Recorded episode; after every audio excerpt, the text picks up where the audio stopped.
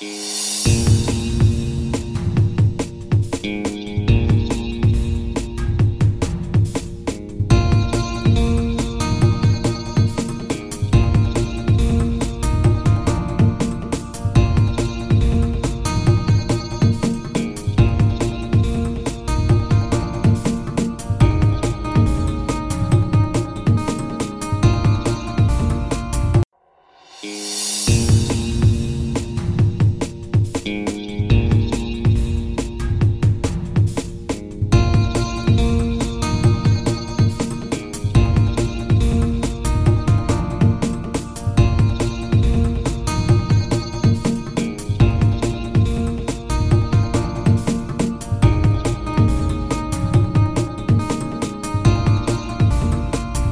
大家好，我是脸男。我是杨，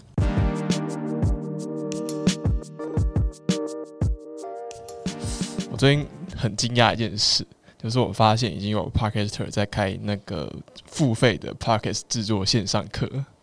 没想到这一天来的这么快。对然后就是我我我真的知道 Barney 有在开免费的课啦，对，然后我有去看过，但我我就觉得哦，免费课就不错啊，就很佛。但我就想想要现在是线上课，然后付钱，而且好像付三千多块，然后我就觉得哇哦，我有两个地方很惊讶，第一个是就这个钱这价钱真的不便宜，就你去买好好买一堂。阿弟的课好像一千多两千，对对，然后就好好买。我觉得像志奇他们开的课好像也就两千差不多多，差不多。对，然后哇，诶、三千多是这样很不便宜，而且我看就是里面有什么使用者回馈，然后真的有人有人买，就是它代表它是有市场的。可市场的大跟小，嗯，但至少是有人愿意买的，我就觉得很很，就是这是一个他在某些消费者心里面是值得价钱的。然后这是我惊讶的第二个地方，就是我一直很经常一直以来都很惊讶一件事，就是很多人是很愿意为了非常非常容易取得的知识在付钱的。因为其实你在网络上找，你可能找 podcast 制作，然后就可以找到一大堆人就写了一一大堆免费教学文，然后他只是可能只是他什么都不跟你收钱，他只是想要希望有些流量，或者你帮他按个赞就好了。或是其实 YouTube 也有很多呃，当然是呃英文的影片，对对对，然后我就觉得哇哦，然后我那时候就在脸脸发文惊叹这件事。对，然后那那时候那时候 Barney 就来留言，他就说哦，可是我我知道你在讲什么，但是我我很好奇一个问题，因为他问我说，那是怎样的 Podcast 教学才会让你愿意掏钱，或者是说他呃，可能 maybe 他跟你收多少钱你会愿意掏钱？我觉得他问错问题耶，因为为什么？应该是怎样的教学才会愿愿意让你掏钱？因为比如说像 Podcast，我觉得现阶段我还不会掏钱，然后有一些什么剪辑我也不会的原因是我知道网络上很多免费资源可以找，嗯。可如果是在更呃专精一点，比如说随便我随便乱讲，比如说混音好了，嗯嗯嗯。比如说音乐制作混音，那真的就是网络上的确也还是有，可是等于我是完全零，你懂吗？就是比如说我我觉得我剪过影一很很一小点影片，然后做过一点点 podcast，但是。啊，我知道了，这个意思就是，比如说像我去学语言的时候，我一开始一定会想，我个人是会想要去补习班，可是我到学到一个程度，我就觉得我可以自学了。对，我觉得我我觉得我会掏钱这个概念，嗯，就是我觉得，嗯，就是如果我也我要学一门一门技术，然后我收集资讯的成本比我自己掏钱的成本还要高，那我就会掏钱。嗯，对对对就比如说嗯，比如说我会愿愿意为了重训课掏钱，嗯哼，对，因为我知道就是比如说我要知道怎么怎么样的动作是最好，就是最不容易受伤、最有效率，然后还有怎么样矫正自己的动作，这些都是我自己做不到的。但其实说老实话，你要不不收不不是不收钱，你要不花钱学重训，其实也可以，因为现在也有很多人在写文章或者拍影片、啊。哦，可是可是其实我觉得最主要一点是你没有一个教，没有没有一个人在旁边看，对，对，你就你你你很多时候你有你有你就算有正确的概念，你也不知道你自己做错还是做对的。我觉得因为性质不太一样，所以我刚才说，我觉得他问这个问题是因为像呃，比像我刚刚举例是语言跟所谓 podcast 或是 YouTube 不一样的性质，所以会让我决定可能 podcast 或者是影片类，我不太会想要先掏这么多钱。嗯那像语言或者重训类，其即便知道网络上已经有很多资源，可是还是会想要，你知道，对症下药还是什么？对，就可能这个时候你掏钱还是比较有效率一点点。嗯嗯嗯嗯，对，然后像像，所以我就觉得，我后来就想说，哦，那我应该任何入门课都不可能让我掏钱，因为我就不是 TA，、因为因为我要我我认识太多他 p a r k e s t e r 了，然后我要问问谁说哦你要怎教怎么剪辑，我觉得我都很容易拿到一些资讯。对啊，所以重点应该是我们刚好我们两个不是这个东西的 TA。对我有可能就是我们不是 TA，、但可是我真的我真的还是很困惑，就是资讯那么容易取得，就是真的也没有很说，因为我想网络上有很多，就是你可能我大概花一天或顶顶多两天就可以看完，然后自己实做一套出来的资讯，嗯，但为什么大家会想要花四千多块？可能就是很忙很忙很忙的人，好妙，OK。花钱买时间呢。对，我觉得，我觉得觉得这件事很神秘。然后我就看到有人开这个线上课，然后我后我后来就也感叹，我在下面写说，实现财务自由的方式就是你开线上课教人实现财务自由，这是一个二十一世纪的传销。就我觉得这件事很有趣，因为我最近发现有一个模式，它好像是从那个左边茶水间的左边，它不是开一个品牌叫理想生活设计嘛？对，然后就是从这样子的模式开始，就是他们会可能会诉求让你说选建议你建立一个自人品个人品牌，然后你可以出售呃，透过建立这个品牌之后，然后你可以卖一些你自己专业领域相关的线上课，然后通过这样的模式去创造你的被动收入，或者是达成财务自由。嗯，但其实在更早之前，在音频之前呢，就是那个 YouTube 圈子也有很多，就教你打造个人的 YouTube channel，打造个人品牌。呃然后我突然想到，我其实小时候好像买过，然后但我买过一两、一两堂，然后我的那个，因为我就是它就是固定卡会固每个月固定刷这样，嗯然后好像刷到第二个月我就没钱了，因为就是他，因为我以前钱不多嘛然后他就说是它很它很贵吗？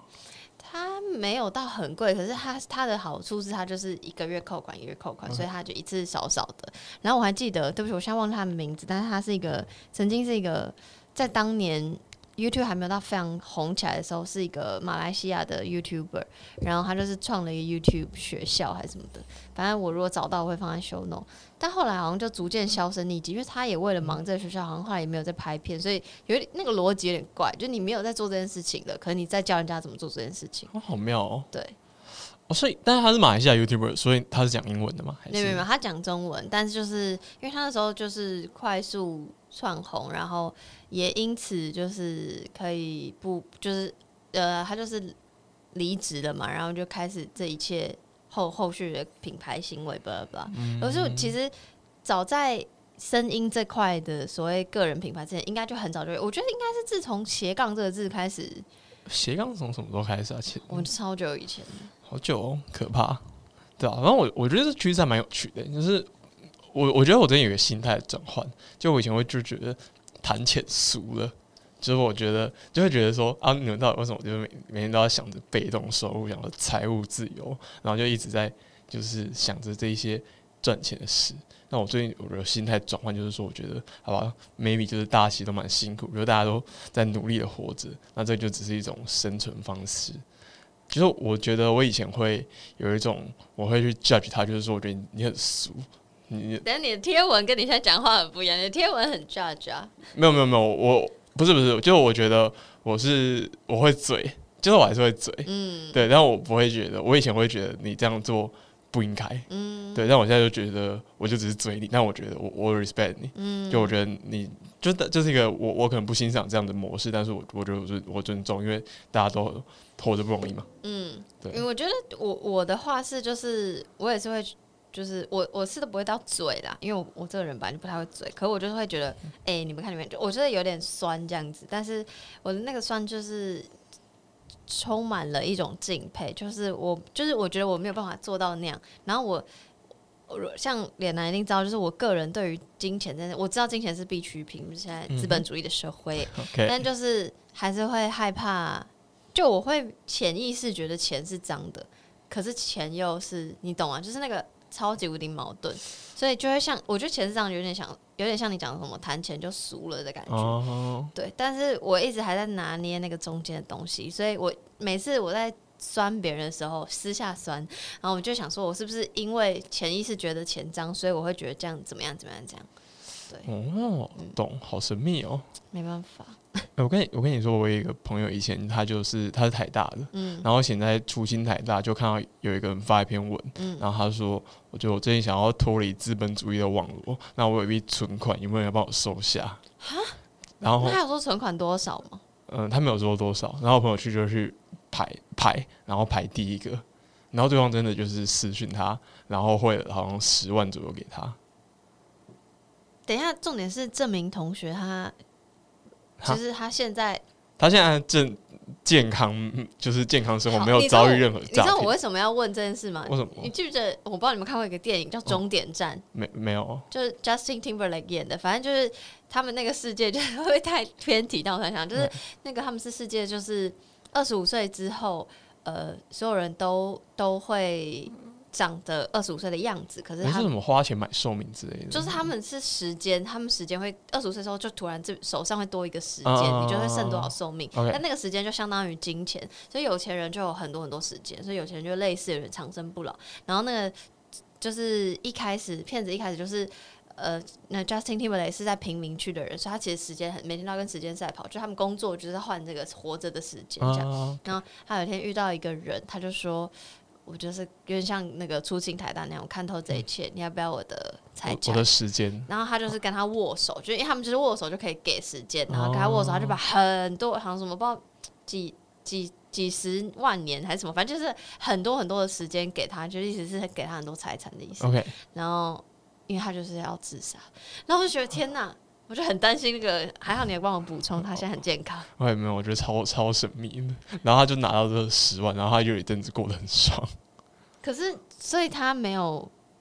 就是跟就问那个人说，所以为什么啊？不不不，然后他就是用了一套类似左派观点，就是说，我觉得我不能，我我现在说到这个货币经济的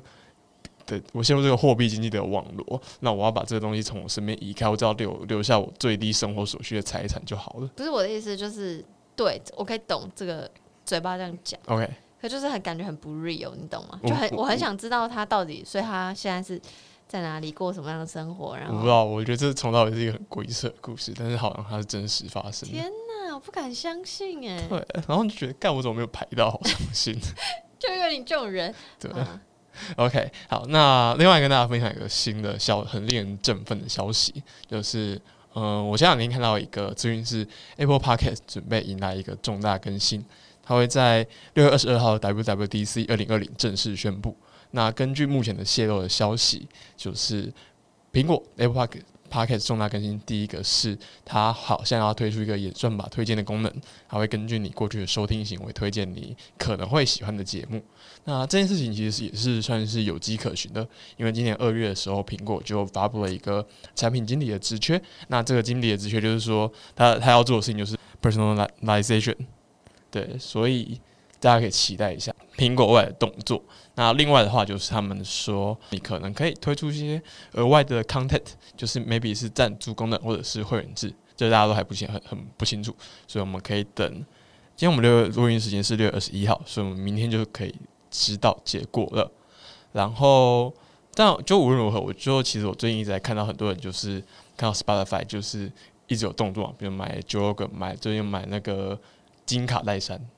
还有那个啊，那个他他宣布买华纳跟那些 DC，然后 DC 对啊。对对对，有很多人看到 Spotify 那么叱咤风云，然后就觉得 Apple 应该就是没有没有打算做什么事，嗯，就觉得他们呃，就现在有个风向是 Spotify 就要起来，然后苹果就要下去了。但我一直觉得没有这样，就是因为苹果它怎么说，它就是一个庞然大物，嗯然后它你看它随便动一个动作，就已经是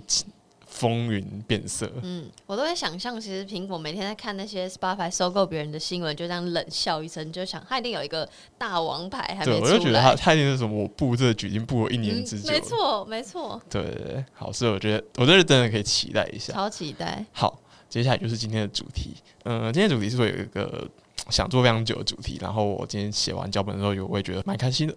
嗯、等一下你哪一次是写完不开心？嗯，没有没有，就我有时候会写完脚本，然后觉得，哦，我我这个有没有就是好的 insight？就像比如说我们讨论那个，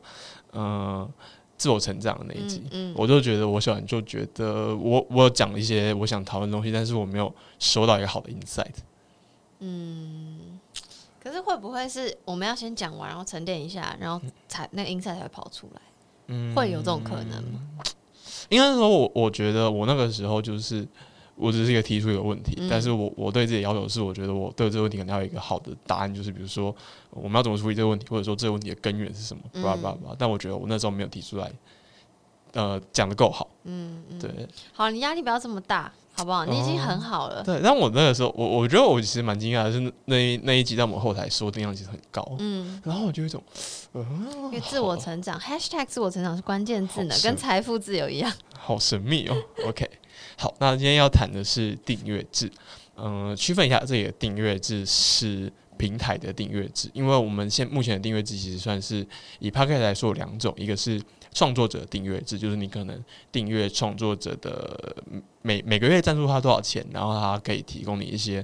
额外的内容，有点像 YouTuber 的会员制。但我们今天要讨论的是平台的订阅制，有点像是 Netflix，就是你每个月给他。我现在家庭翻好像是八十块多少钱？嗯，蛮便宜，我也忘了。对对，然后他就你就可以随选他平台上面所有内容。嗯我们今天要讨论的是这一个。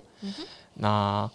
呃，Podcast 其实最近几年也非常流行订阅制，就是很多很多新 Podcast 的新创都在想做订阅制，嗯然后有的起来了，有的下去了，下去了，对，真的下去了。哦第一次用这种说法，有的起来了，有的下去了。OK OK 哎在哪？好，那我觉得其实内内容订阅制，嗯，我想先跟大家理清一下这个订阅制的性质。我我觉得我其实觉得它本质上是一种资源的重新分配。嗯哼，对，就是这个资源可能是比如说财富的资源，或者是注意力的资源。对，嗯对，因为嗯，现在有个面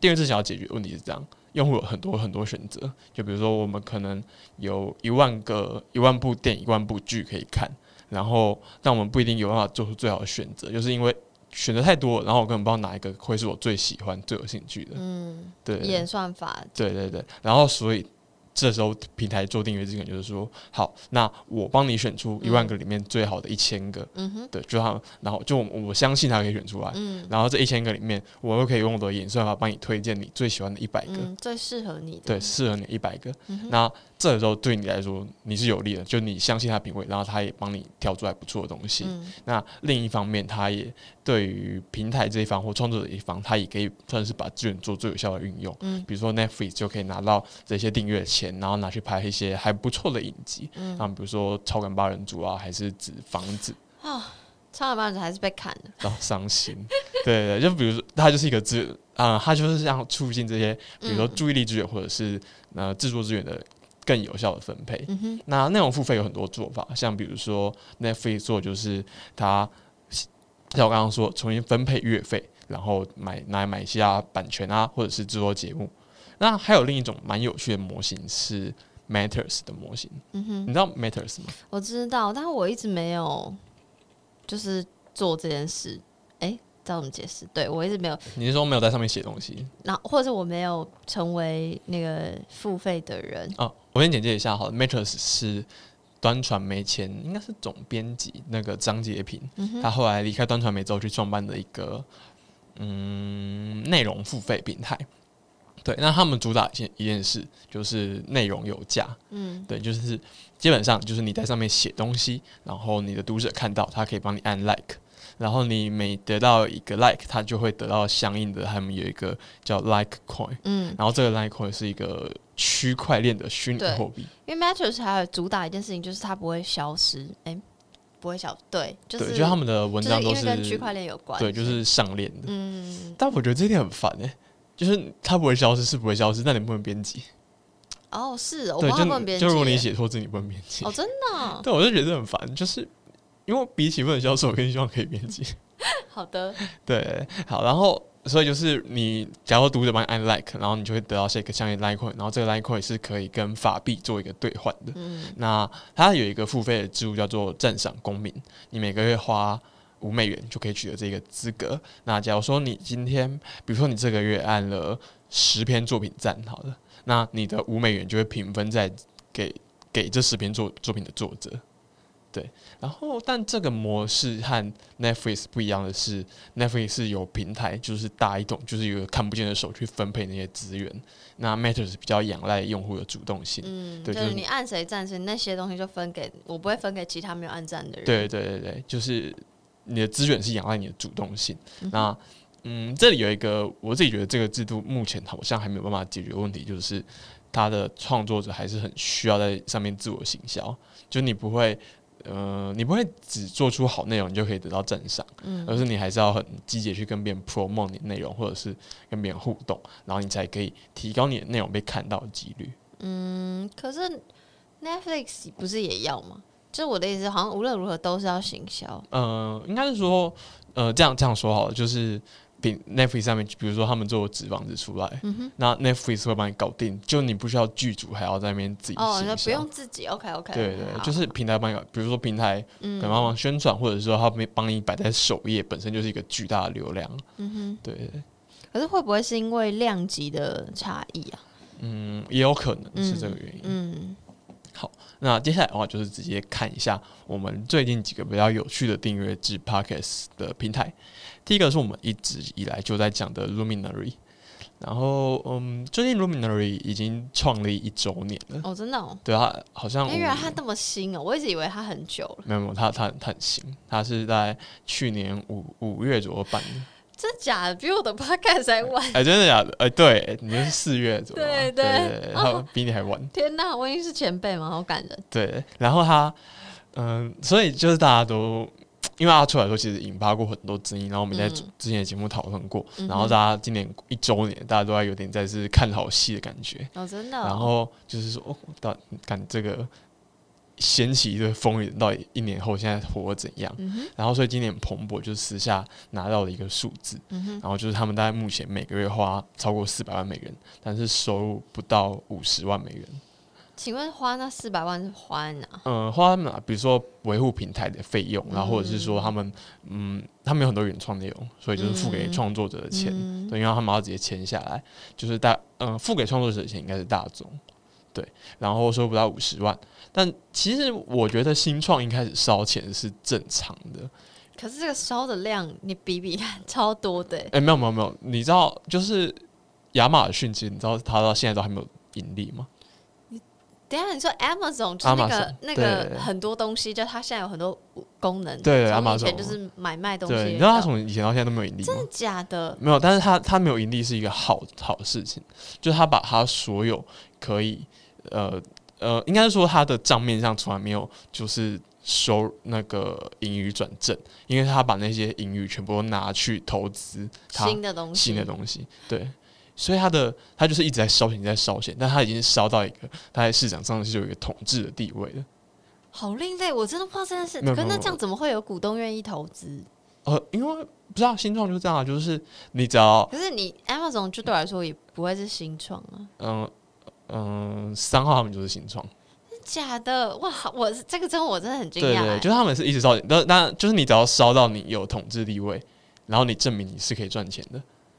那你就你就拿得到钱。对，就是他如果不投资，呃，就比如说不要开发新东西，他 maybe 就是可以赚钱，所以股东可能会咬着这点。对他相信你的未来性。嗯，对不对嗯，天，真的假的？我还在惊讶。对哇哦，所以所以其实我觉得看烧烧钱这件事是还好，而且你看亚马逊就是一一堆钱在烧嗯，，Spotify 其实也算不上真的是多赚钱啊，但他也是直接，他一定是负的吧？他花这么多钱买别人东西耶。呃应该是说他不算是那种超级赚钱的东西。对了，对他，因为他以前的盈利模式就是他要花一大堆钱把版版版权费给那些唱片商，嗯那他也是很敢烧啊，就是烧了一亿元买 Joe 嗯 Rogan，、然后又又到处买到处买，，嗯所以我觉得烧钱还好，但是最致命的东西是有一个数字，就是这个数字是他们私下拿到也不一定是真的，但他们付费用户不到八万个，嗯哼，但是以一个他们宣称自己要成为 Podcast 界 Netflix 的平台来说，这个数字非常可怕。嗯哼，就是你做一年来，然后你的数字不到八万、嗯很很恐怖。就是你可能在甚至在整个美国 Podcast 市场，你的占有率是不到一趴的。嗯对，就是比他一开始说的非常低很多。嗯哼，但很有趣的事情是，他们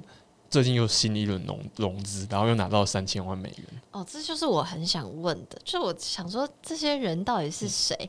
就是没有，我就是就像你讲讲的，我很好奇，就是明明数字已经这么难看，怎么还会有人愿意继续投？然后，嗯，我也很好奇，比如说那些 Spotify 背后的投资者到底是谁？就是怎么？因为其实我你看像这样，他一直投钱，一直投钱，我就是会比较谨慎，我就会有点觉得，哎、你确定这样玩得起来吗？会不会玩会变会不会变自焚？这样就觉得很恐怖。你会把钱烧光了，可是你成绩不到，就像他现在用那个付费用户不到八万一样。嗯，我我觉得是这样的，就是嗯投资者心态是这样。投资者他可能是，呃，比如说他三千万，他可能是总共有十个人，may maybe 或者更多，可能一百个人一起融这一轮嗯。参与这一轮游戏，那他们可能 maybe 有些拿的多，有些拿的少，嗯但他们付出来的财产可能都不到他们的财产的千哦分，之一。对啦，就觉得他们是就比如说他们零零钱，对，他是他们零钱，然后他们比如说我今天付了三，呃可能三百万美元，或者是三十万美元投资，但是再假如说我这里投资对了，我可能可以赚得到三千万、三十万，然后赚到三千万美元，嗯，那就是这对我来说风险很小，但是对我来说很赚啊。对啦，好吧，果然我不是投资者。然后，但至于说为什么是因为，但是这里又有另一个问另一个问题，就是那你刚刚提到投入 Luminary，就代表说一定这个企业有一个吸引人的地方，就是吸引人，就是它可以这个故事可以继续讲下去的地方。嗯这我大概查一下，我自己的推测是，嗯、他们去年换了一个 CEO，然后这个 CEO 是前 HBO 的，好像是总经理还是 CEO，哦，对对，就是他们呃三号这些人其实是相信，就是这个团队现在新的 CEO 是可以带他们走到另一个地方的，嗯，对，然后最主要其实就会是这一点，嗯嗯，这一点会嗯影响很大。但也有我有看到有人在分析，然后他就说，那、到底为什么？其实我也不知道哎、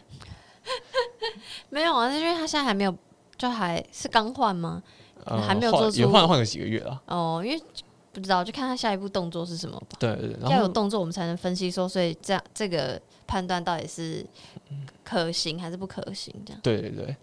但其实我最近看到那个美美国外名的 podcast 媒体那个 Inside Podcasting，他们就是对一个 Luminary 内部的员工做一个专访，然后他们专访里面谈到蛮多东西啊，但我自己整理起来，我觉得比较有意思的是，他提到一个很有趣的困境，嗯哼，就是他们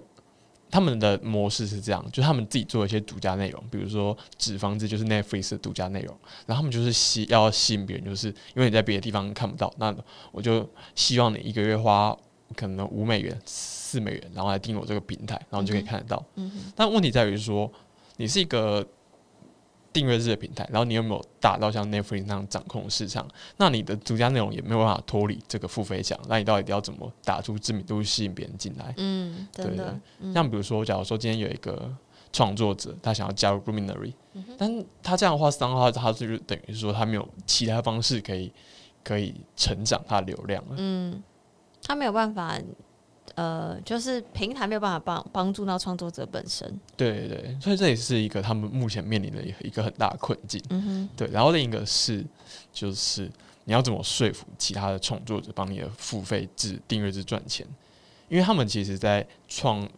立这个平台一开始，他们是爬了一大堆 podcast，就是什么 NPR 啊，然后 iHeartRadio，就是一大堆知名的 podcast 把它爬进来。嗯哼，然后这时候他们就不爽了，就是一方面就是你等于是靠我在帮你赚我的流量在帮你赚钱，但是我没有从你身上拿到任何好处啊，嗯。所以从这一个平台开始之后，就陆续有很多像 NPR 这些平台就直接退出来，就说我不准你在 Luminary 上面上我的节目，嗯，对所以这也是他们目前一个非常头痛的问题。我觉得有点鸡生蛋，蛋生鸡，就是他没有办法为自己创造流量，那平台就没有办法成长。可是平台本身没有流量，创作者也不会想过去，对对对对，就是一个恶性循环。对，所以他们我觉得他们现在是有点陷入一个瓶颈，对啊，所以我自己觉得 Luminary 没有什么给他什么期待好。像期待是那个是新的 CEO，好不好？对，好，然后另外的话就是新的中华电信的 i 听听，就是最近中华电信新推出的声音平台，然后它的模式走的比较，它模式很单纯，就是流量分润。就比如说，嗯、我自己在猜啊，有可能是这样。比如说这个平台好，这个月可能有十万人收听，然后你的节目有一万一万人，呃，一万人。呃，十万人次收听，然后你的节目听了一万人次，嗯然后他今年的订阅费会员费加起来总共是一百万，嗯那就可以分到里面的十趴十万的嗯那种什么感权利觉金。感觉有点像 Matters，但是是不是用嗯不是用那个什么按赞不按赞，是用流量它是。用整体流量来算的，嗯然后它的月费是一百五十。但比较有趣的是，它的内容其实很不只是 podcast，就它里面加了很多，比如说有声书啊，或者是广播的录制的内容。像有什么看怎么一刻精选，好像有把它们放上去，嗯反正就是一个真的很大杂烩，就什么都有。然后我用的就是我用了一个新的啊，就是我觉得它本质上就是一个丑陋版本的 Luminary，所以它是可以试用的，是不是？有你你可以直接用 iPhone，它是一个 app，它是一个 app。可是如果我不是中，我不是中华电信也 OK。可以啊，可以啊，它就你就直接下载啊，你只要你在 App Store 就可以下载。好的，然后它长得非常非常可怕的丑，就是它大概是一个二零零八年的我会被告？我会被中华电信告？哎、应该 还好吧？就像它是一个二零零八年的 UI 设计风格、欸，你是有看过零八年的 UI 设计是不是？有就是就是就是我最最早还在用智障型手机的时候，那时候设计风格就是这样，零呃而不是智障型手机啊，零八年十二年前呢、也不知道，就是应该那零八年是什么时候？我不知道，反正就是大概是我国中的时候，我用的第一只智慧型手机。然后那个时候就是还是那种什么三四三点五寸、四点五寸那种小手机流行的时候，非常非常古老的设计风格。然后我就觉得哇塞，为什么到二零二零年还有人在这样设计？对，然后所以我就是说我我觉得我我是我想法这样，就我觉得这产品真的烂透了。但是大家可以注意一下这一个产品，就是嗯，因为因为我觉得虽然说它产品烂，但是它在台湾市场是有竞争力的。为什么？因为嗯，我不觉得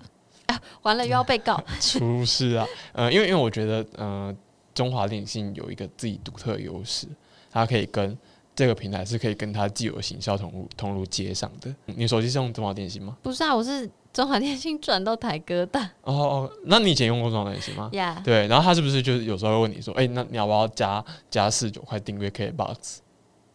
好像有，可是因为我本人就是那个 Spotify 用户，不用 KKBox，完了又要被告。但那很很多人会就是他你问一下，他就会愿意加这个钱。哦，真的、哦，对对，就是他的中华电信有系列有一系列这种加值服务，好像叫那个叫什么 eMomi，就你说有嗯有的是可可能是看电子书，然后嗯可能是有的是铃声的服务，然后他都可以就是透过他自己的资费，然后去把。就是你，假如是，呃，应该是说，只要有人在他实体门市办门号，或者是说办一些电信方案，然后他就可以趁势推销出他的服务出去。所以我觉得中华电信他自己在行销通路上面是有一个优势。可是它有优势归有优势，可是说老实话，月费一百五，然后上面如果东西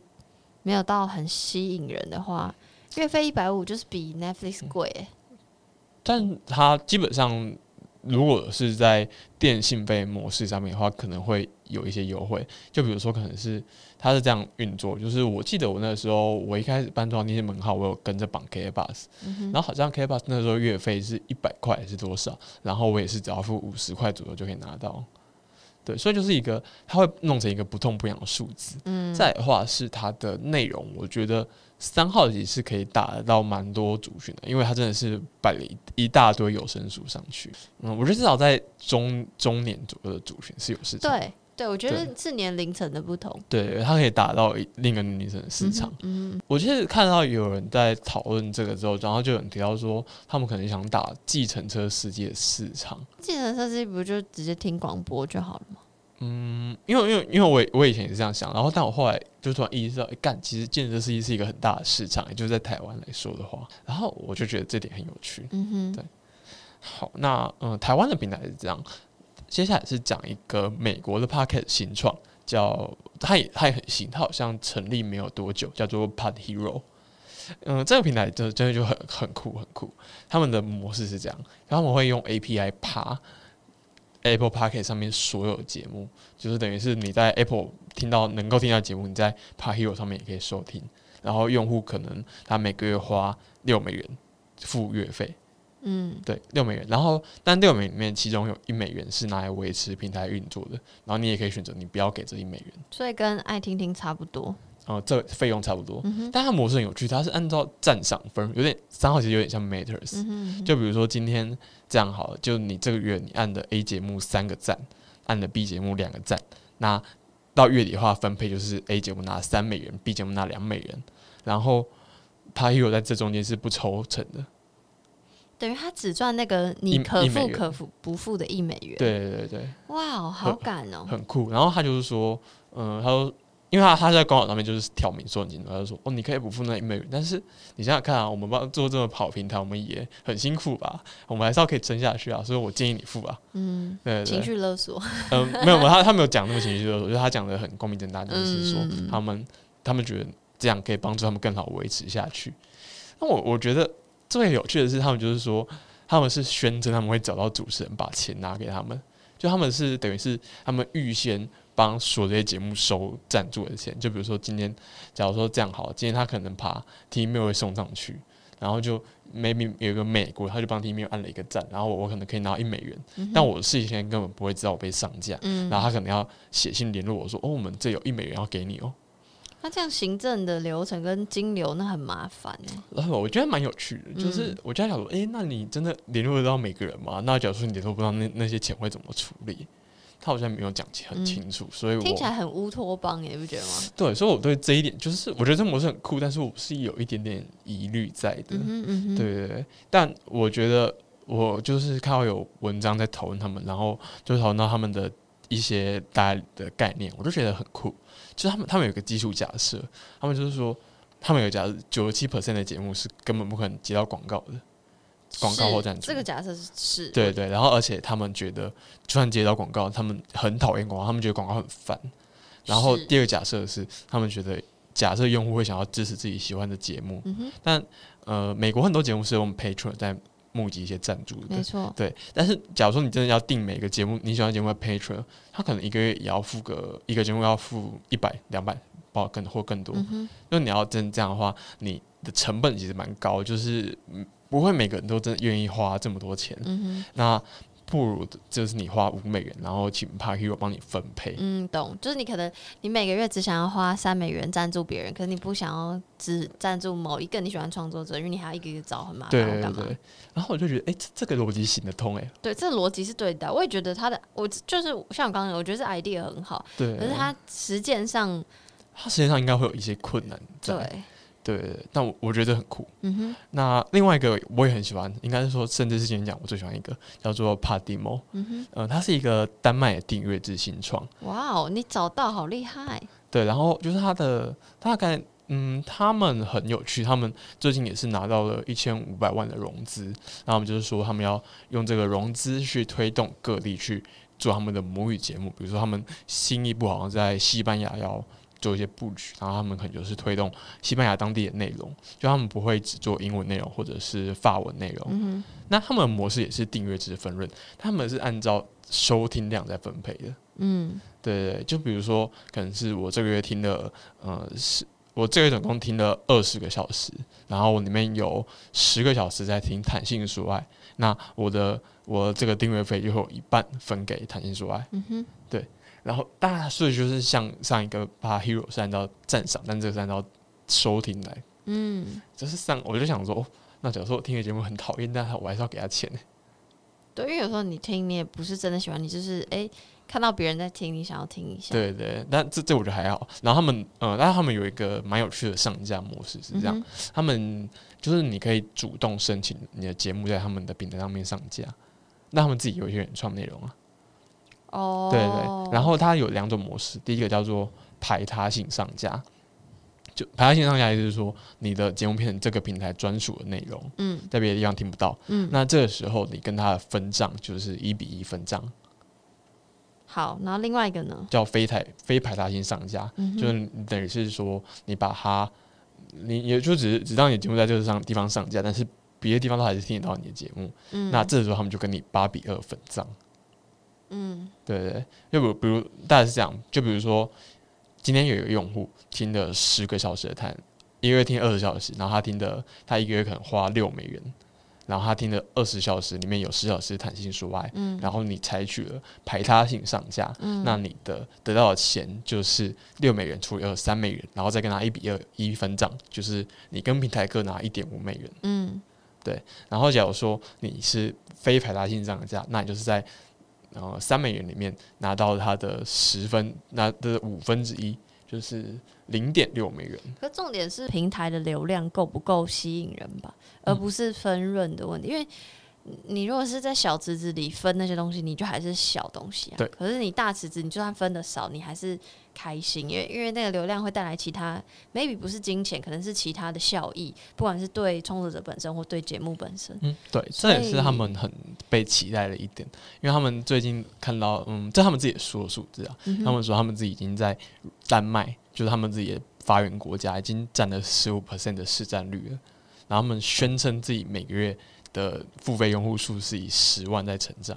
每个月十万在成长，是成长哦。对对对，在成长，呃，他们选成啦，所以嗯，还蛮多人是蛮看好这一间公司的，OK，嗯，因为其实这也蛮有趣的问题，就因为我那时候看到，我就嗯、呃我看到他这一在讨论这一间公司的新闻的时候，我就在想说，看订阅制在在 C 啊，就你应该做不下去啊 r o m a n a r y 都做那么辛苦，嗯。可是我后来看觉得，哎、没有、好像做得下去、诶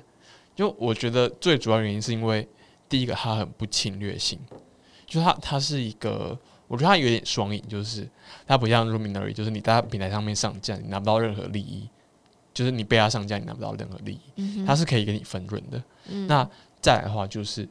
在欧洲 Podcast 广告好像相对其实没有那么兴盛的，数字是这样，欧洲人口整个欧洲人口比美国好像还多了一点点。嗯哼，大概我忘记是一点五倍还是多少，反正就是比一定比美美国多。但去年整个欧洲的 Podcast 广告的份的那个金交易量只有美国十分之一，嗯好像还不到。嗯然后就有人在讨论说，为什么？那目前比较主流猜测是欧洲的语言隔阂比较严重。嗯哼对，就他一方面就是，他们广告效益不大。对他们语言都是很不一样，然后他们也没有，因为美国广告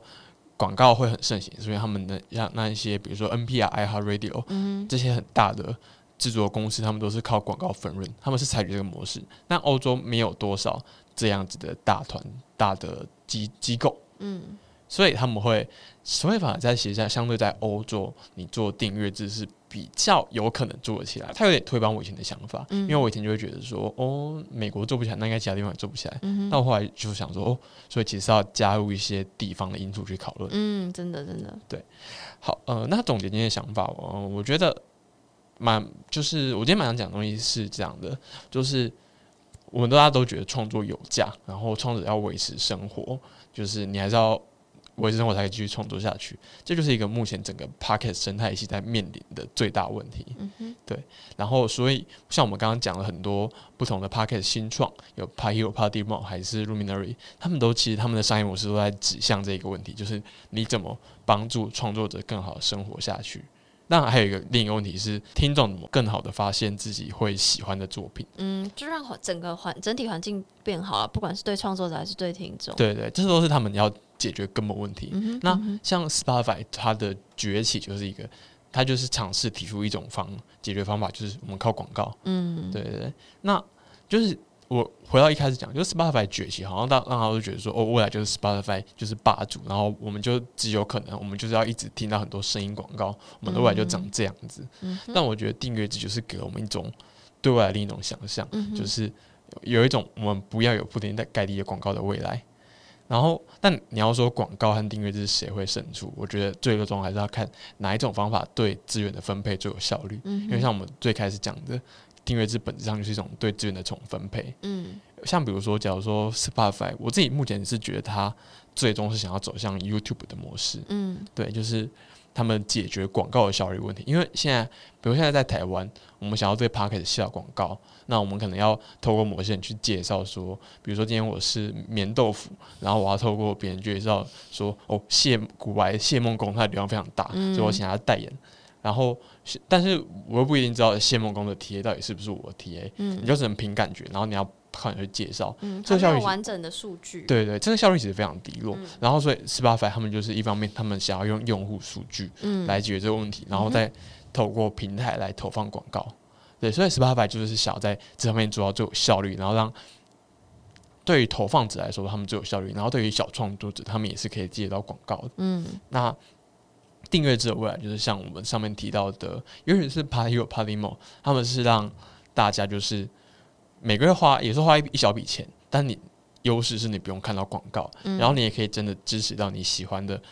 不管是大创作者还是中小型创作者。嗯哼嗯，所以我觉得很难讲，还是要看哪一个最有效率。但我私心还是比较喜欢订阅制。但说老实话，我自己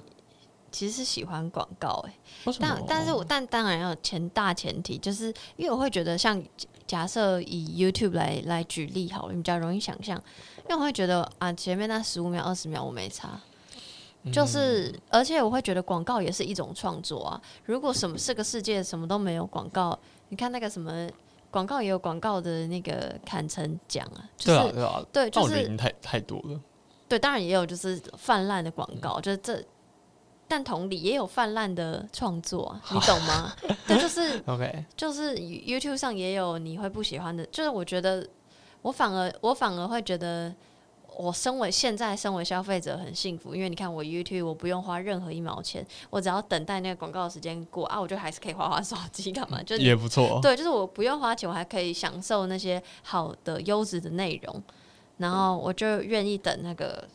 呃什么三秒然后按略过之类的。我反而我反而就会，当然当然我也觉得订订阅制很好，因为你就真心喜欢，像我如果真心喜欢。某一个团体或干嘛，或者是在做的事情，我当然也会想要支持他们。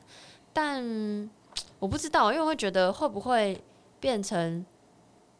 呃，也是还是会有一群没有足够资源的人没有办法做到这件事情。嗯，你是说没有办法得到足够的订阅？呃，没有，不，不是哦，是是消费者方的没有办法。哦，你是说没有没有那个能力去去订阅别人？对啊，就是。我觉得无论怎样，我还是希望这个世界是 balanced 的，就是不要都是订阅或都是广告，那就是就变泛滥。其实我觉得比较理想模式好像是你可以两个模式并存，但你可以自己选择。对，就像就像就像现在 YouTube，哎，一直在称赞 YouTube，其实有一点像，就是你可能花有怎么怎么加入会员什么啊，就是什么 YouTube Premium 嘛，就你可以花一百五，然后你选择就是不要看广告。嗯，那那一百五好像就是都给 YouTube 吧。嗯，但还有另外一种，YouTube 还有另外一个制度，对对，加入会就是它就是开发各种你你喜欢什么制度，你就用什么这样。其实我我觉得三号未来也可能长的是这样，就是各种制度就是竞合之后，但是他们就是和平共处。嗯，对，我觉得也蛮不错的。嗯哼嗯哼。好，OK，那接下来进到今天的单集推荐。呃，第一集是我推荐的六月三号的节目，节目是落选沙龙，呃，主题叫做开口谈钱，你行吗？来宾是随机波动的张之琪。嗯哼。呃，这一集的话，我觉得很有趣。他们在讲说，创作者到底能不能开，愿不愿有办法开口跟别人拿钱？他们，因为他们几个主持人都是做新闻业的，嗯然后，哎，也不是，哎，不，应该不算新闻媒体，嗯，应该算是文字工作者，就他们都会，比如说公稿给一些媒体，然后靠稿费为生。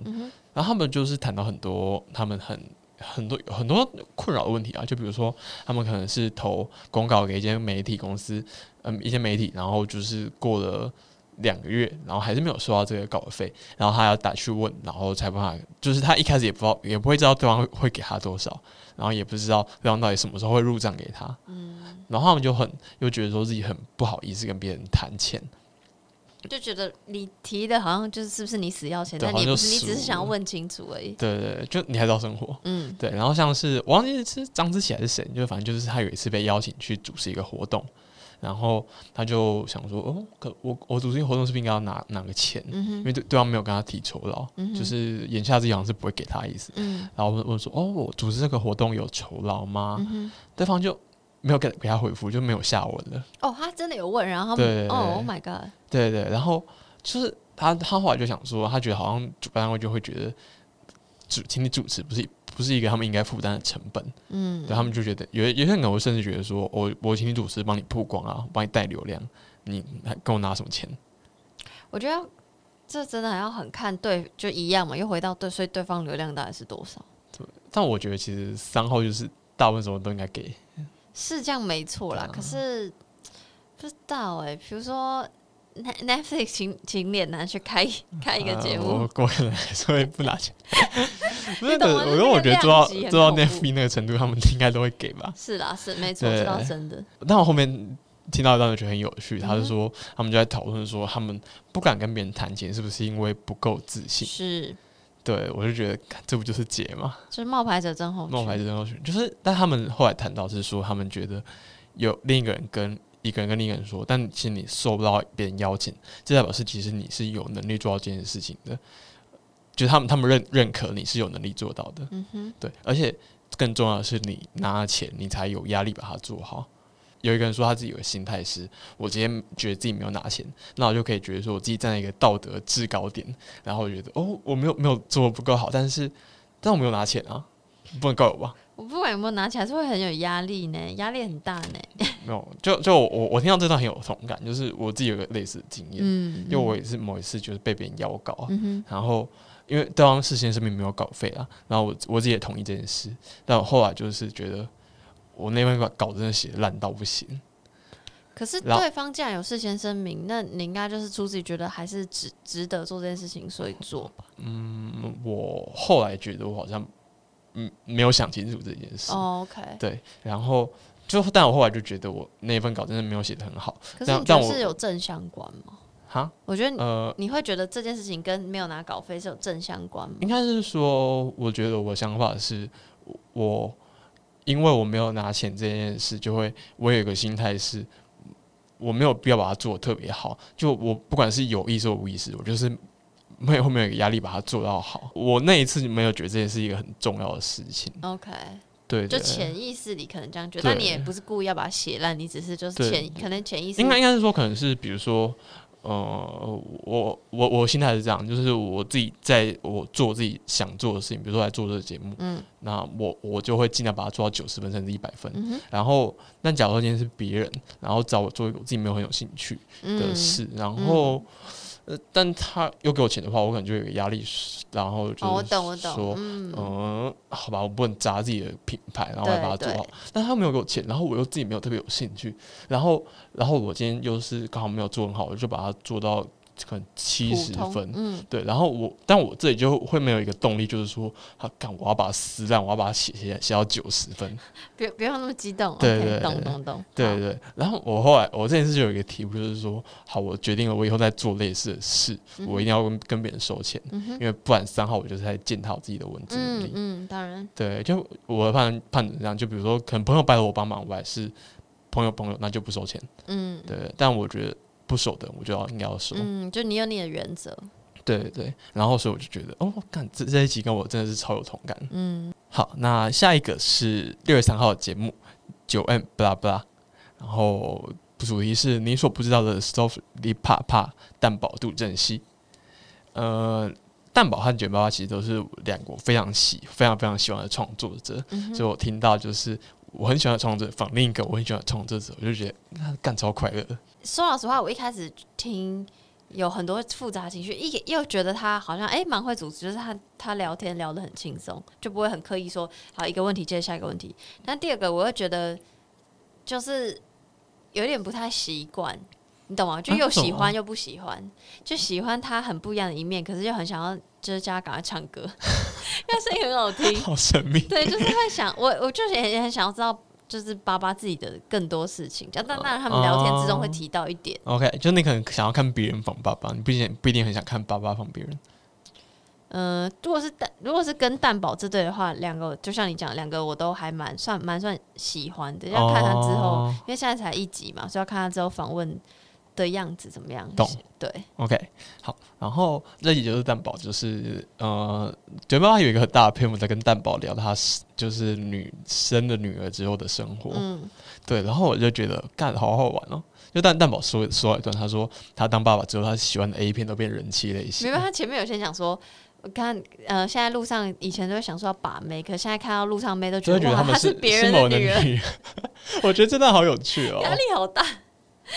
对，就是你会就会觉得他不是你的，可以可以跟你，就他不是你的可以求偶的对象，嗯他就是一个嗯另一个物种了。嗯就我我以前其实一直不懂人妻主题的魅力在哪里，然后这里就有一个体悟是，那他可能真是要当爸爸以后才可以理解。OK，好，好，然后另一个就是我很喜欢的 insight，就是也是蛋宝提到的，还有是提到真人跟真实改编这件事。然后他说，其实很多时候吸引我们其实不是真人真事改编，而是真实情绪改编。嗯因为其实其实实际上真实的故事很多时候都是很琐碎的、很漫长的、很无趣的。然后你是把这个情绪拿出来改编成一个故事，然后这个故事才真正的吸引人，而不是故事故事本身不一定吸引人。嗯对，然后我就很喜欢这个观点，我就觉得，哎、我们以前没有想过这件事，然后我就想到那个，你看过《大智若愚》吗看过 Burton 的，对对。然后里面不是就是那个小孩子出生的时候，然后真实的故事是那个他爸爸在外地做生意，嗯然后但是就是赶不回来，所以就早产了。那他爸爸就从小就跟小孩子说：“哦，你出生的时候啊，我之前把就是想要钓一只怪鱼，我就把结婚戒指拿来当饵钓那只鱼。嗯对，然后后来就被那只鱼叼走了。嗯然后后来，但是在你出生当天，那只鱼就是回来，然后把戒指还给我们。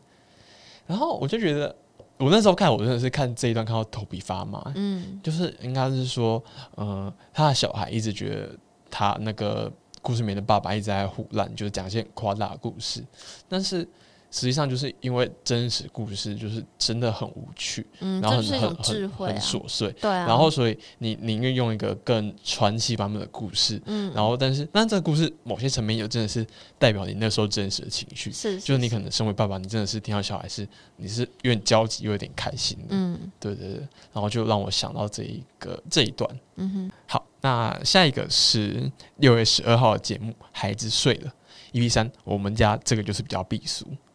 嗯，这个节目其实就是一个夫妻的闲聊节目，就他们可能就是就是小孩睡了以后，然后拿拿着麦麦克风出来剪辑，然后就聊一些很多那种家家里的事情，就比如说什么，哎，你说什么就是我要趁趁妈妈去睡，然后把这一集上一上，嗯对对，不然就是，然后这就是赶快把它贴到脸书上，然后这样大家按赞，然后就妈妈醒来有什么意见，她就会觉得大家都已经留言了，不好意思叫她撤下来嗯嗯啊。对，然后我最喜欢的一段就是里面那个太太，然后提到她小时候很喜欢拿着录音带偷偷录，就是录音，然后就是写讲她的现实生活的故事，但她会把它稍微改变一下，就比如说好像是属兔嘛。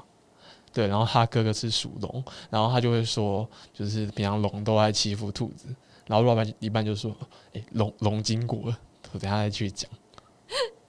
就是很可爱、啊，他很可爱。然后他后来就是被好像被他爸爸发现，这样他就很心灵创伤然后，还就是给所有人听，对。对对对，他就很生气。他，有创伤，因为他好像就觉得创作应该很私密，嗯然后就是一一直被发现，他很很生气，嗯嗯。对对。对。然后我就想到我小时候其实也很喜欢模仿慢摇电台，哎、可是你是模仿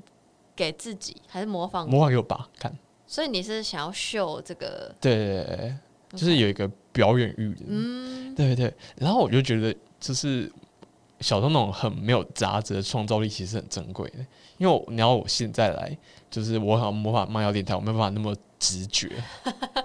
现在突然模仿慢摇电台也蛮突然的，不就是你呃，应该是说我可能是嗯没有办法，就是像那么直觉，就？是对啊，就。觉得好像这件事情很单纯、很快乐。对对对，就觉得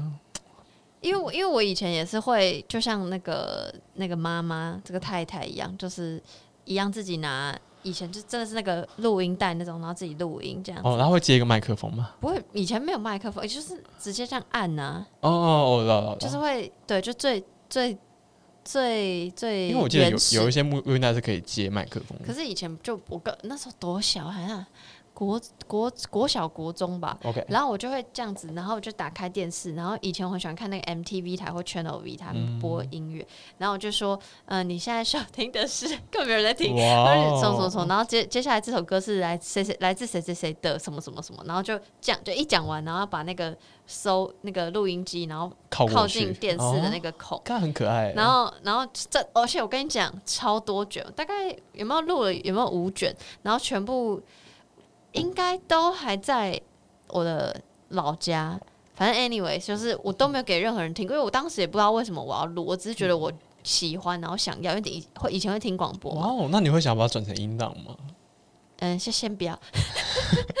对，就是，而且我我我那时候就想说，对我以前跟跟这个太太想的一样，就会觉得创作是一件很私密的事，就也没有，我不会去想象说它是不是私密，这也是后设后后来去想，只是嗯当时就是我只是因为我喜欢这件事情，所以我去做，可是。我没有想说我要把它分享给谁这样，然后我就在思考说，所以现在大家创作就是想要啊什么订阅我的 channel，按什么什么小铃铛，就是这个分享欲是哪里来的？就明明以前没有这些东西，我都还是很愿意创作，可是现在创作好像带有目的，可是也没有说这个目的就是不好，只是我很好奇，想说。到底是我们先有分享的欲望，还是是社群养我们这个分享的欲望？这样，哎、可是其实我我这一集听到就是创作是私密这件事，我知道有有人是这样想，但嗯我其实不是这样想、欸，应该是说对我来，我从很小的时候开始创作，对我来说就是一个很很公之于众的事情。嗯，对，就是我会，我从小的时候开始，比如说我可能写小说，然后或者是哇，你写小说，就会很稀，就是我就是为了让别人看到去做这件事。像比如说我国中第一次写小说，嗯，然后我就是直接在补习班传阅我的那个写小说的本子，你不会觉得很害羞吗？我就觉得别人看到我很我很兴奋，哇，那你真的是天生有表演欲耶，对对，然后所以我就觉得，哎、跟我就是这样的想法跟我很不一样，就是大家都会，就是我我知道会有人觉得创作是很私密，但我就觉得创作是一件很公开的事。嗯，哇，跟我跟我的个性或想象不太一样。对对对，因为因为有的时候就是传传剧，然后就觉得大家都很喜欢看，然后就觉得我、哦很开心。嗯，然后因为那个讲一个摆的位，就虽然今天脸男推荐的是这集，呃，第几集啊？哦，第第三集，但是呢，其实他好像已经第五集还是什么了。然后因为我就觉得这个我很想知道这个妈妈到底是谁，然后我就发现我好像认识她，然后发现是跟我同年龄的人，然后我就有点吓到，然后我想说，呃，所以他有小孩了，然后我就回去听那个第试播集，然后我觉得试播集的内容我非常喜欢，就是我觉得可以推荐给在考虑要不要生孩子的人听。哦，那吗？是我只是讲这个、哦，就是没有他就在讲说为什么到底要生小孩、啊，为什么会有？因为这个，因为这个怎么节目名叫《孩子睡》哦，对对对，所以一开始就要讨论说到底为什么会有这个决定。他们本来其实是不小心怀孕，然后想要拿掉的，哦，然后是有经过很多的思考，很多思考，然后决定还是生下来。对，然后我最喜欢他讲一句话，就是因为他觉得他不想要，因为现在这虽然这样讲有点怪，但 to be honest，二十八岁，他现在小孩可能一两岁吧，所以就是、是算年蛮年轻就生了，尤其是在我们这一代。嗯，对对对，所以他就会很担心，他以后就会说哦，是因为小孩的关系，所以浪费他的大好青春，就是他把时间花在小孩身上。嗯可他不想要成为这种妈妈，所以他就是决开始决定说好不行，我要生下来的那一刻开始，他就他就叫她老公督促她说你要督促我，我要好好过每一天这样子。哎、我觉得心态很棒哎、这超感人的，因为就真的不要就觉得好像爸妈就是一种牺牲。嗯然后我就想到之前杨雅琴在那个那个女人迷的专访文章，她就说，她就说如果你是觉你觉得是牺牲，你就不要给，因为爸妈快乐才是给小孩最好的的事情，就不不要觉得说哦，我就是牺牲就很可怜或干嘛干嘛。嗯对我觉得其实觉得牺牲就是一种情绪勒索，对。对对对，真的，反正除了这个今天推荐这集之外，我如果在考虑要不要生小孩的朋友，我也很推荐你去听呃他们的试播集。没错没错。OK，然后下一个是我推荐的是《历史下酒菜》的二十六集《民国知识分子的情欲世界》。然后我我其实一直有听到，除了脸男之外，好像那个上姐就解锁地的上姐也有在推荐《历史下酒菜》，但我一直没有机会就是好好听完，就可能点开一下下，然后就关掉。然后这个就是因为 you know 他的情欲世界就是我的专业 OK OK，因为就是我就想说，哎、我想听这样，然后一认真听就觉得哇，真的是知识含量很多。然后他会让我边听的时候，我一直在查资料，因为他就会讲一个名字，然后我就想要去 Google。求知欲旺盛。对对对对，然后呃，因为他自己也有他自己的官网嘛，然后就是那个他会每一集就会有一个很长的文章，有点像我。我我的节目也会有这种补充资料的感觉，可是我发现就是，比如说今天上一集的节目可能是六月十号上音档，可是他文章大概是十天后才会上线，所以所以今天推荐这集《民国知识分子》还没有这个文章版本，哦所以我很期待它之后上线，可能不知道之后再补充之类的。然后这集就讲了很多民国民国时期的知识分子怎么在思考感情跟思考性，是思考性跟思考爱的。然后呃，因为他真的讲了很多，我只提几个，就是我觉得很酷的地方，就是一开呃，他有讲到说什么民国民国时期的恋爱。可以拯救国家这个 idea 是因为当时知识分子想要想要提倡自由恋爱，因为以前不是要什么门当户对啊，就是要家长来安排子女的恋爱、子女的婚姻这样。但是呃，知识分子就会觉得，如果是在安排的情况下，好像女性就是依附在一个家庭下，所以没有办法一起一起让国家更好。啊，对，但他前面有提到，就是比如说像那个以前不是会裹小脚嘛，裹哦裹小脚后来松绑也是因为知识分子觉得就是这样，女女性很可怜或干嘛干嘛，就他当然不用这个词啊，这意思就是呃让让女性舒服舒适，不管是在物理条件上或是恋爱这个这个上面的话，都有帮助有有助于国家的成长这样子，嗯。所以那时候才会有说就是恋爱可以救国。恋爱救国，对，然后还有一个更酷，他讲到民国知识分子觉得性爱是可以分离的，我说什么东西，然后怎么那么前卫？但后来发现他们的性爱分离是两件事，因为他们当时是觉得性是非常粗俗低俗的东西，然后所以爱是很至高无上的，所以无性的爱反而是最最最最被推崇。我说柏拉图式的爱情，对，所以他们的那个分离不是觉得说，不是像我们现在讲的性爱分离是哦你可以随便就是跟别人发生性性行为，而是他们觉得性很不好，然后爱很好，所以它是两件事情要分开来讲这样子。然后这这节目讲到一个很特别的是，呃，有一个人叫做张晋生，他是当时的那个社会学家，也是一个哲学教授，然后但他很不一样，因为明大部分知识分子会觉得说性是不好的嘛，但只有他觉得性是好的，而且良好的性生活可以帮助恋爱生活，所以他就积极要推广性，然后他就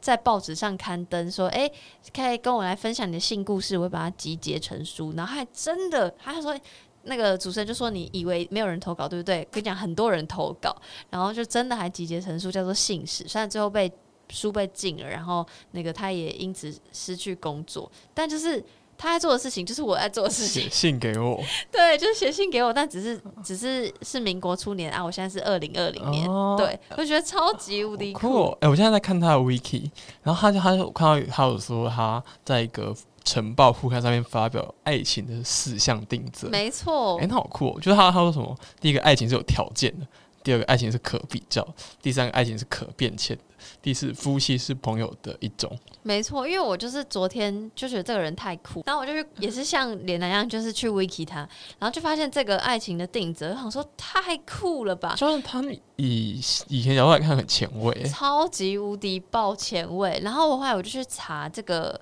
爱情的定则，然后就看到很多呃文章相关的评论什么什么的，然后我就看那篇文章就写说，就是因为这个张晋生让。提出了这个爱情的定则，就是让爱情是有流动性的，就等于说就是男女是平等的，嗯，对，就是呃，因为就所谓爱情的流动性，就不像是以前，比如说家庭安排，所以就卡在那里。可是爱情是可以选择，就是它有流动性，所以就是感觉是提倡自由恋爱。可是也因为它的这个所谓爱情有流动性，所以就好像。你知道，爱情流动性就好像你可以这个不是符合你的期待，或不是你的样子，你就流流动变成别的，所以就好像会一直换对象或干嘛。嗯然后有人就会说，嗯，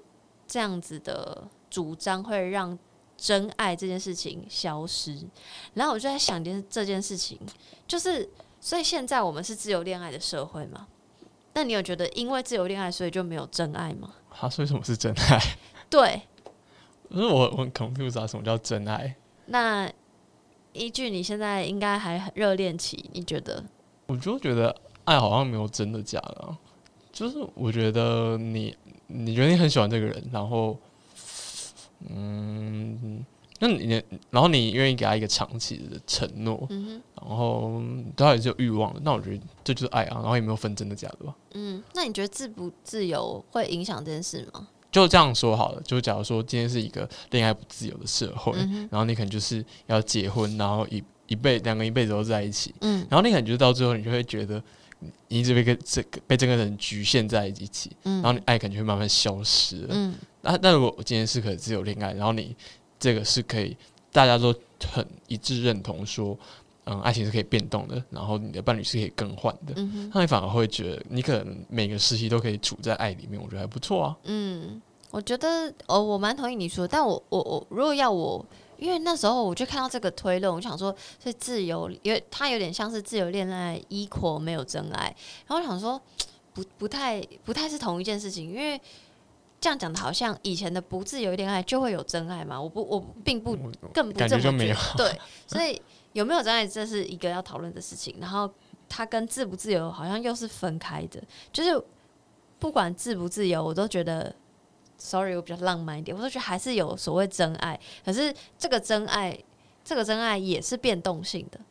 就是他这个真爱可能是这个这个时期的这个时刻的你属属于你适合你，对，可能每个时期会不同样子。对，可是并不代表自不自由会影响这件事情。对对对，对，所以我觉得这个音赛很酷，然后好好想跟张晋生做朋友，虽然 可以穿穿越回去。穿越时空。然后下一个是我推荐六月十八号的节目《网红 No Filter》，呃，主题叫做“完美零零四正妹比你还懂看妹，十四万粉丝的柜姐上班要干嘛？”还嗯斜杠 Judy，呃，这一集节目是主持人是百灵果的 Ken，然后他的本业是，他本业其实我不知道大家知不知道，他本业是做一个网红平台，叫做应该是念 Vivi 我是看那个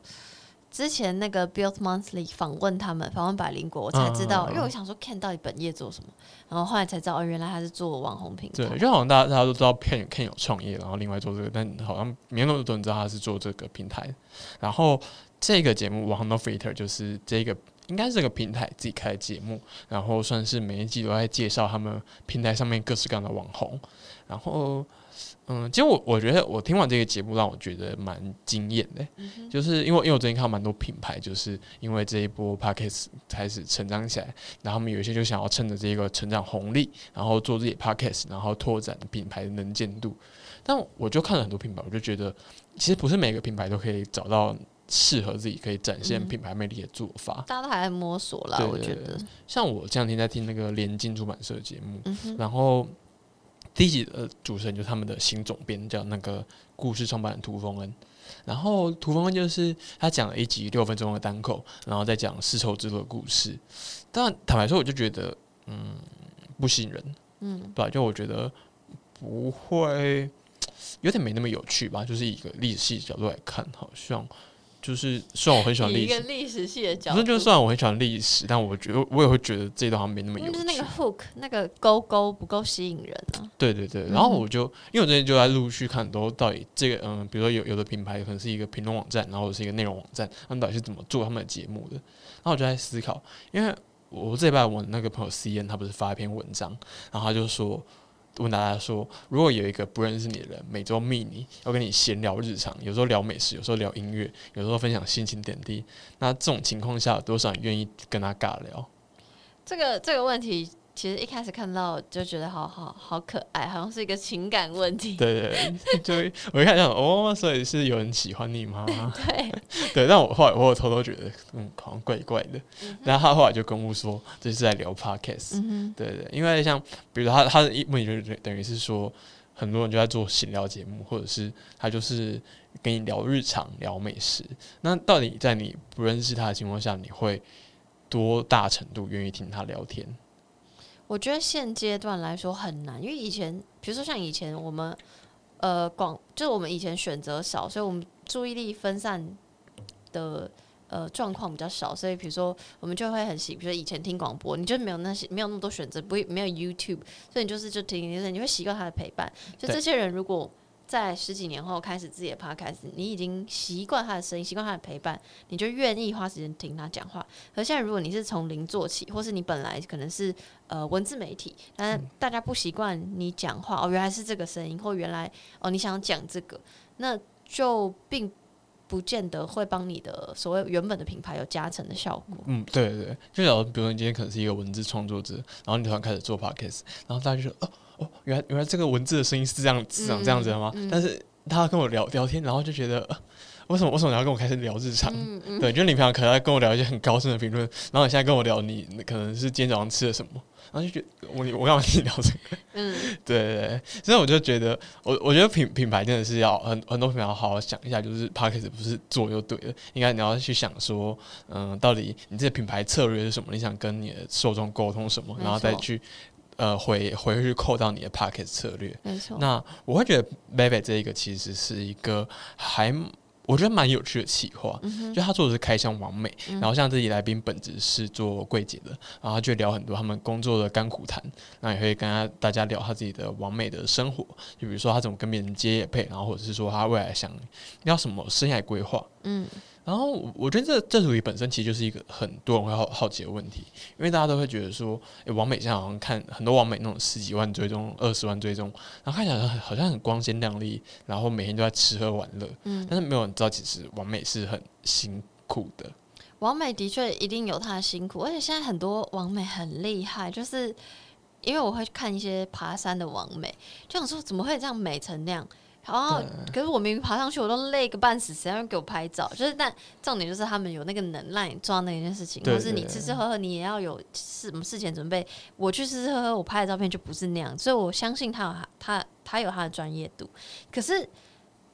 我昨天就刚好失眠，所以我就我就把每一集的那个网红的 Instagram 我都去看了一轮，哇塞！然后我就觉得，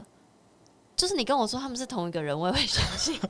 他们模式蛮像的，超级无敌像的，就是我不知，就是就是会很很直觉的，就是在展露自己的身材，但。我先说，我没有觉得展露身材不好或干嘛，可我觉得太显，重点不是一直一直露乳沟或什么，我没有觉得这件事情不好，我觉得很 OK，只是我会觉得太像这件事情，我会有点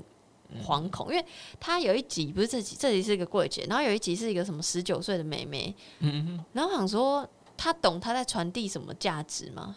那怎么说？就是我，我只是会担心，就是，嗯、他觉得我我我，因为我还没有听那个十九岁那一集的内容，OK，然后我就在想说，他会不会因为看到现在网红都怎么样操作，然后他诶发现这条路适合自己，他就这样走，可是他没有再多去思考，嗯、背后可能有什么文化意涵之类的。嗯，对，就是嗯，就会有点担心，是因为你自己真的想要呈现最真实的你，所以你肉乳狗，因为你有你有料蛋可以秀啊，嗯，还是是你因为觉得市场吃这套，所以你走这套？哦就我怕，我怕就是因为市场吃这套，所以大家就会长越来越像。哦，对，就一直走上这一条路，对，就是那个什么滤镜都长一样啊，然后什么 乳沟都长一样，就是就是超真的，你自己去划划看，就真都一样。，OK，我觉得我没有在排斥网红，只是我在排斥嗯一样的你希望网红？对，哦，如果有如果有不同种类的网红，就好像现在我觉得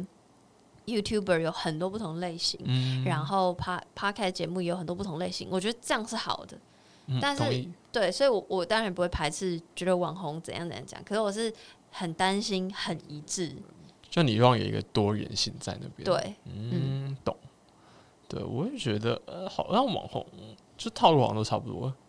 他们他们他们很多网红平常会发的文好像都差不多，嗯。就是什么我我去住了饭店，然后我今天吃了什么吃到饱，嗯。对，然后今天有厂商请我代言什么唇膏，对，但重点是，我觉得内容倒还好，因为内容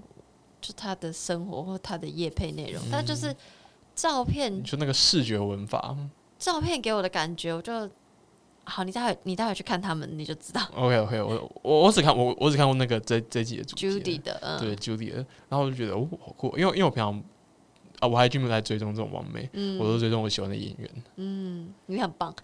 没有没有，我也我也会看到我喜欢演员觉得很可爱，嗯，懂懂 我，只是看追踪类型不一样。嗯，OK，好，我觉得我同意。但总而言之，我觉得以品一个品牌企划来说，我觉得 Velvet 这组是做的很吸引人的。然后，如果有品牌想要做自己的 Podcast，也可以去看一下这个企划，然后想说到底怎样东西可以适合展现我们的品牌核心诉求，然后你想要讲的东西，我觉得很不错。那我们今天节目就到这边，拜拜。拜拜。